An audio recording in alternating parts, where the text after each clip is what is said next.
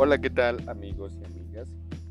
Los micronutrientes son vitaminas y minerales requeridos también por el organismo en pequeñas cantidades con la finalidad de que este organismo tenga un funcionamiento normal, tanto como crecimiento y desarrollo. Las mujeres en países en vías de desarrollo consumen frecuentemente niveles inadecuados de estos micronutrientes como consecuencia de un consumo inadecuado de proteínas, frutas, vegetales y alimentos fortificados en su dieta diaria. Las deficiencias de estos micronutrientes se exacerban también durante el embarazo, originando así una serie de inconvenientes como anemia, hipertensión, complicaciones durante el trabajo de parto y eventualmente hasta la muerte. De acuerdo con la OMS, tiene anemia un tercio de la población mundial.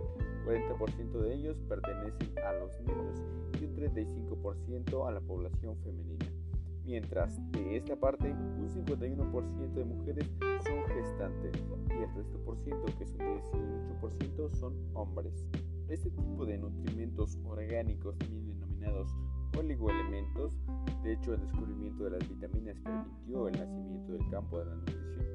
Las vitaminas son un grupo de micronutrientes esenciales que cumplen con algunos criterios como que son compuestos orgánicos diferentes a las grasas, hidratos de carbono y proteínas también son compuestos naturales de los alimentos presentes habitualmente en cantidades muy pequeñas. No son sintetizados por el cuerpo en cantidades suficientes para satisfacer las necesidades fisiológicas normales, como también cumplen con esa condición, como los aminoácidos esenciales.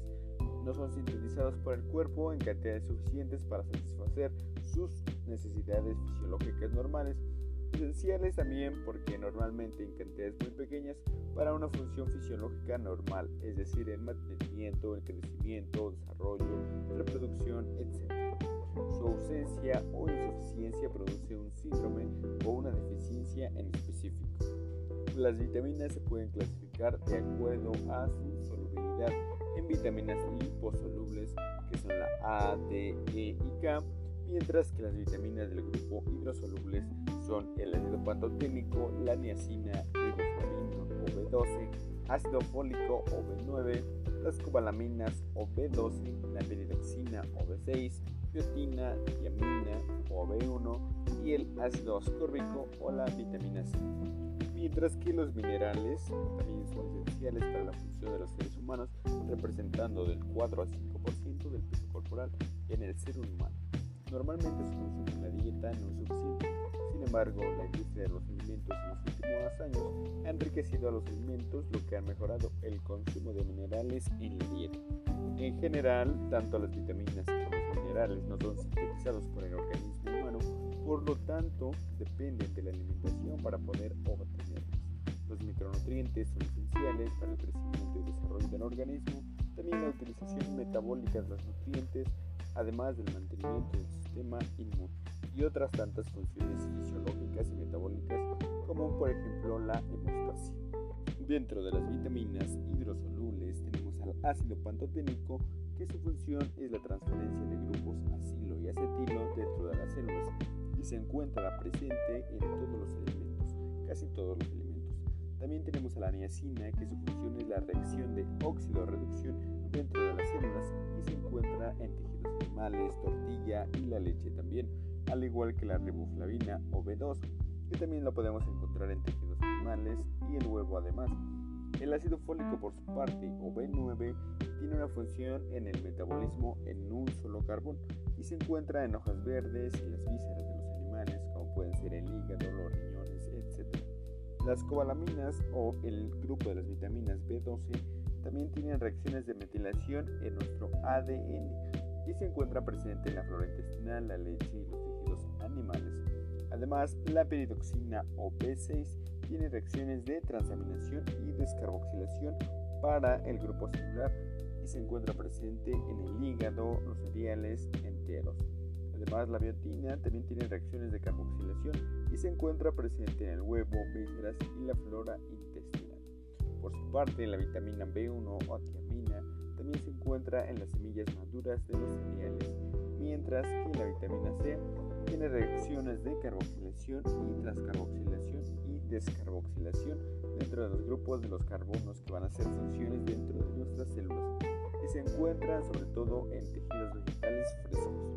mientras que por su parte el grupo de las vitaminas liposolubles tenemos a la vitamina A, también de una forma activa es el retinol, retinaldehído, este retinol y su función es el ciclo visual, diferenciación celular y también una respuesta inmune. Está presente sobre todo en tejidos animales y la leche. La vitamina E tiene una función antioxidante y se encuentra presente en aceites vegetales. La vitamina K, por supuesto, es un factor de coagulación y la calcificación ósea va a intervenir ahí la vitamina K y está presente en hojas verdes y también es producida por la flora intestinal. Mientras que la vitamina D tiene la función de absorción, metabolismo del calcio, así como la mineralización y la contracción muscular y la respuesta inmune. Está presente sobre todo en tejidos animales, especialmente el hígado y en presencia de la luz ultravioleta se va a sintetizar en la piel, pero va a ser activada por otra vitamina que es la D3.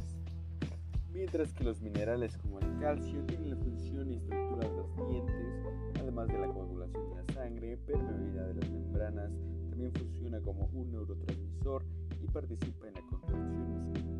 Está presente en la tortilla de nixtamal, la leche y sus y los charales. El cloro, por su parte, tiene la regulación del equilibrio hidroelectrolítico y ácido básico. Está abundante en casi todos los alimentos.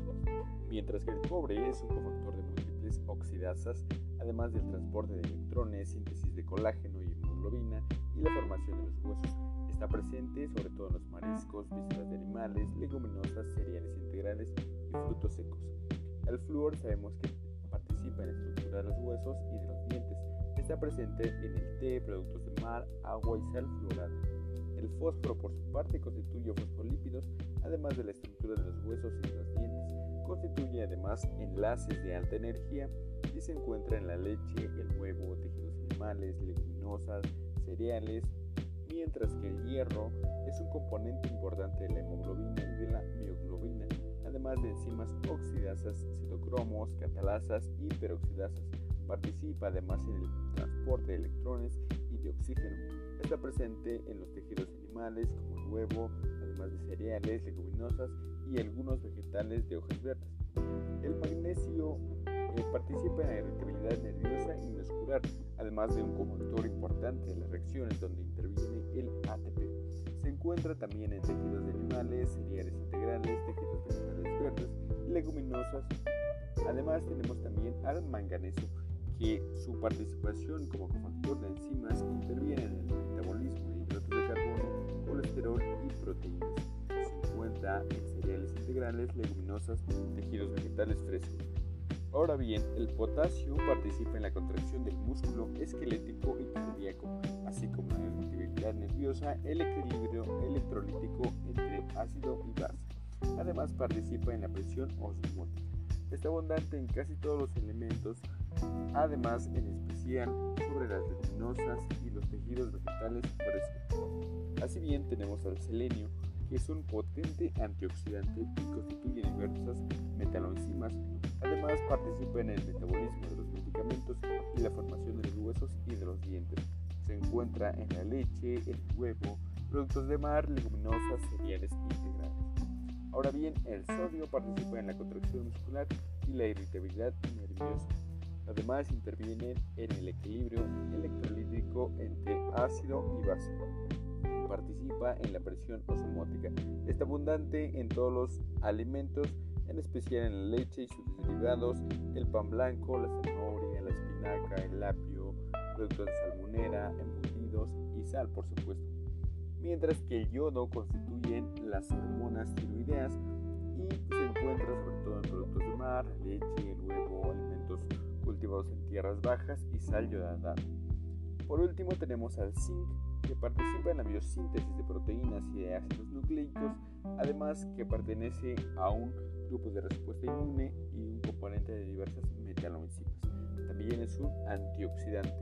Se encuentra, por supuesto, en tejidos animales, el huevo, cereales integrales, germen de trigo, levadura, ostiones, Así pues, las carencias nutricionales están estrechamente relacionadas con la pobreza, las dietas deficientes, la agricultura subdesarrollada desarrollada.